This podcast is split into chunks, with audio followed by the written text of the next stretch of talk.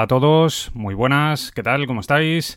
Sed todos bienvenidos a un nuevo episodio del podcast Cine Blockbuster, el espacio de entretenimiento en el que hablamos de nuestras películas favoritas, de series de televisión, de cómics, libros, videojuegos y bueno, en fin, de todo aquello que nos gusta y que nos parece interesante aunque lo hacemos tomando como referencia dos premisas básicas que se han convertido en la principal seña de identidad del podcast la brevedad y la información de calidad. Esto es lo que ofrecemos y esto es precisamente lo que nos diferencia de otros podcasts. Por eso hoy os traigo una de nuestras cápsulas de cine blockbuster, es decir, uno de nuestros episodios breves en el que de manera aún más reducida de lo habitual abordamos un tema de interés relacionado con el mundo audiovisual. En esta ocasión, con un programa dedicado a uno de los videojuegos más famosos, recordados y bueno, y polémicos de toda la historia.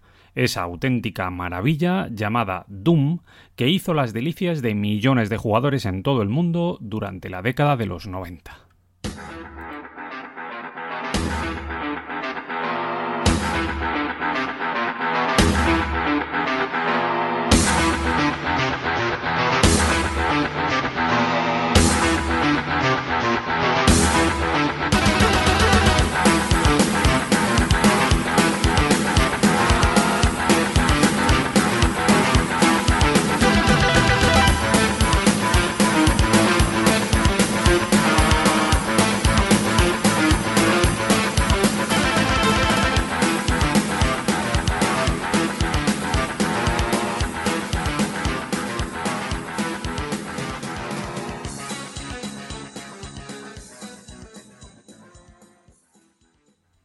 Lo primero al hablar de Doom sería mencionar que el juego fue uno de los primeros proyectos que sacó adelante la empresa ID Software, una compañía estadounidense de desarrollo de videojuegos con sede en Texas que fue fundada por cuatro jóvenes programadores, John Carnack, John Romero, Tom Hall y Adrian Carnack. La compañía surgió a principios de los 90 y fue responsable de juegos míticos de aquella época como Commander King, Wolfenstein o Quake. Con respecto a Doom, resulta muy significativo mencionar que el juego fue un proyecto dirigido por el propio John Carnack y con el diseño de John Romero, que originalmente fue concebido y lanzado al mercado para la plataforma de computadoras Next Step One en el año 1993. En la primera etapa de distribución del juego, Doom se popularizó enormemente entre los usuarios de ordenadores personales, los famosos PCs de aquellos primeros años 90, y la verdad es que vendió cientos de miles de copias por todo el mundo. Sin embargo, fue su conversión a las videoconsolas domésticas lo que terminó convirtiendo a Doom en una auténtica leyenda. Concretamente el lanzamiento de las versiones para Atari, Nintendo y Sega, que llegaron a mediados de la década. La popularidad de Doom fue tan grande que en 1997 ID Software permitió que el juego llegara a todo el mundo bajo una licencia pública general, con lo que se abría la posibilidad de que los seguidores del juego pudieran realizar modificaciones basadas en el original, algo que en la mayoría de los casos se utilizó para aplicar mejoras gráficas, eh, correcciones de errores y eliminación de las limitaciones propias del motor del juego. Y además esto sirvió para que se democratizara el juego y para que pudiera llegar a millones de hogares en todo el mundo.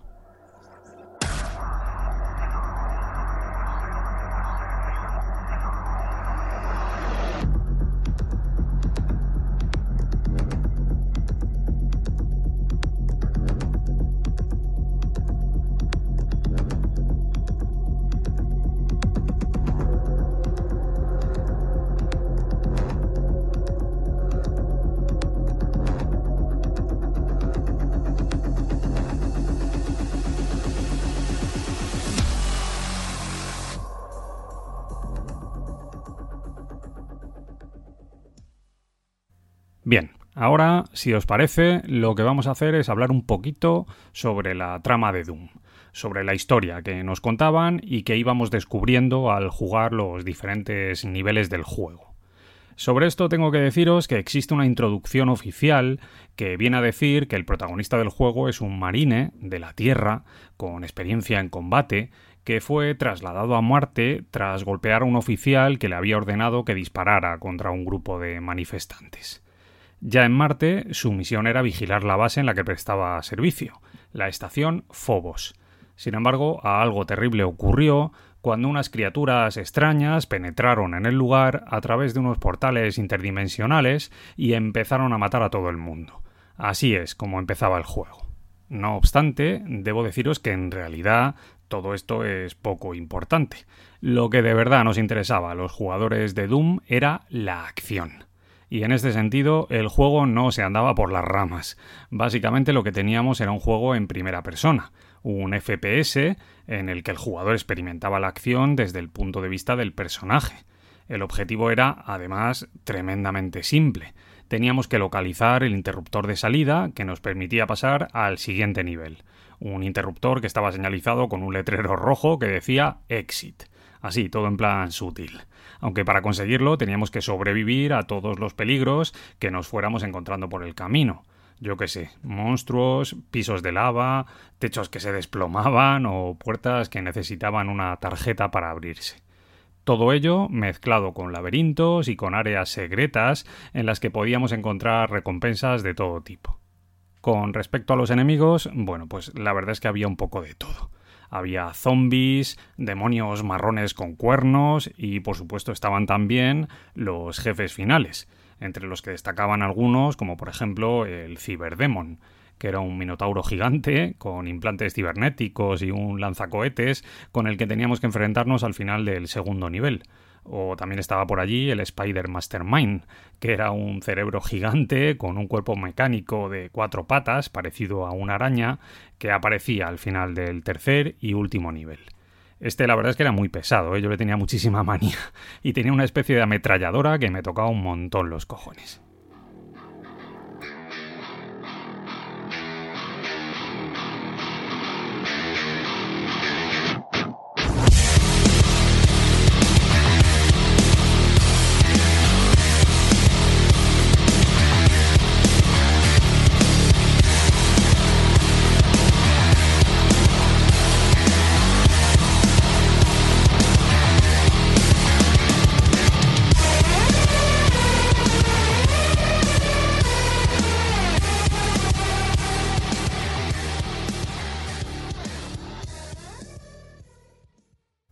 Como conclusión, os puedo decir que Doom fue uno de los videojuegos más exitosos y populares del primer lustro de los años 90 todo un referente para los chavales que crecimos en aquella época y que nos echábamos nuestros vicios con nuestros viejos ordenadores de sobremesa.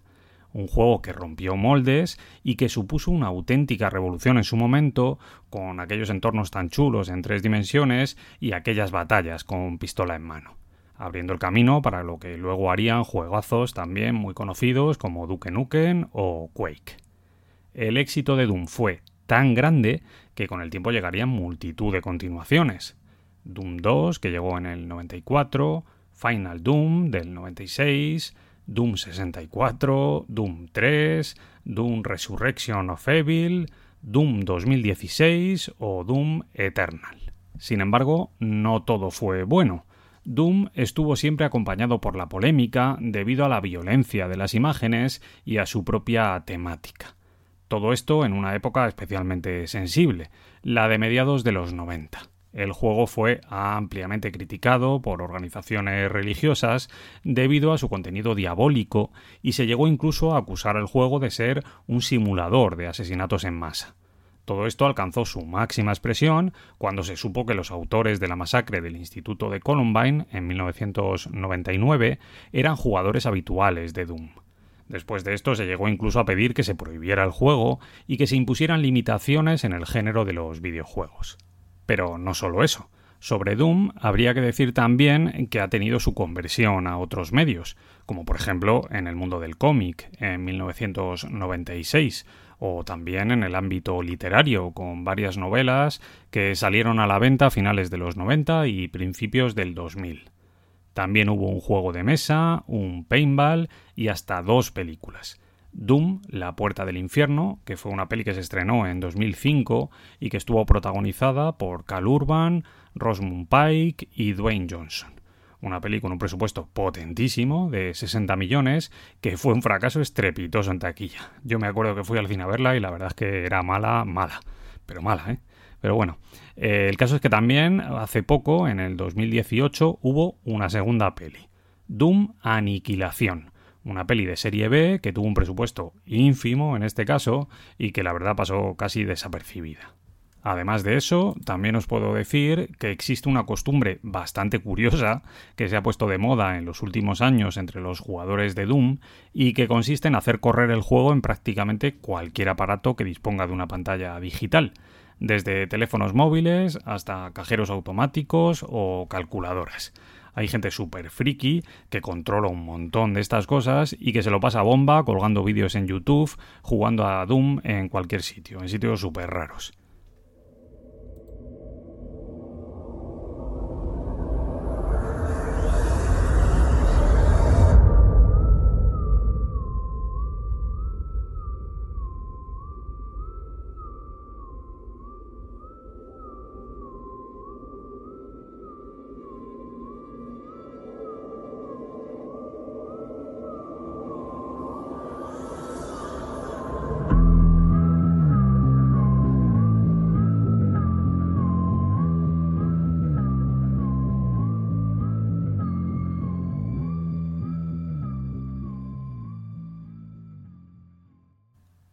Ya está. Por mi parte, nada más. Con esto me despido.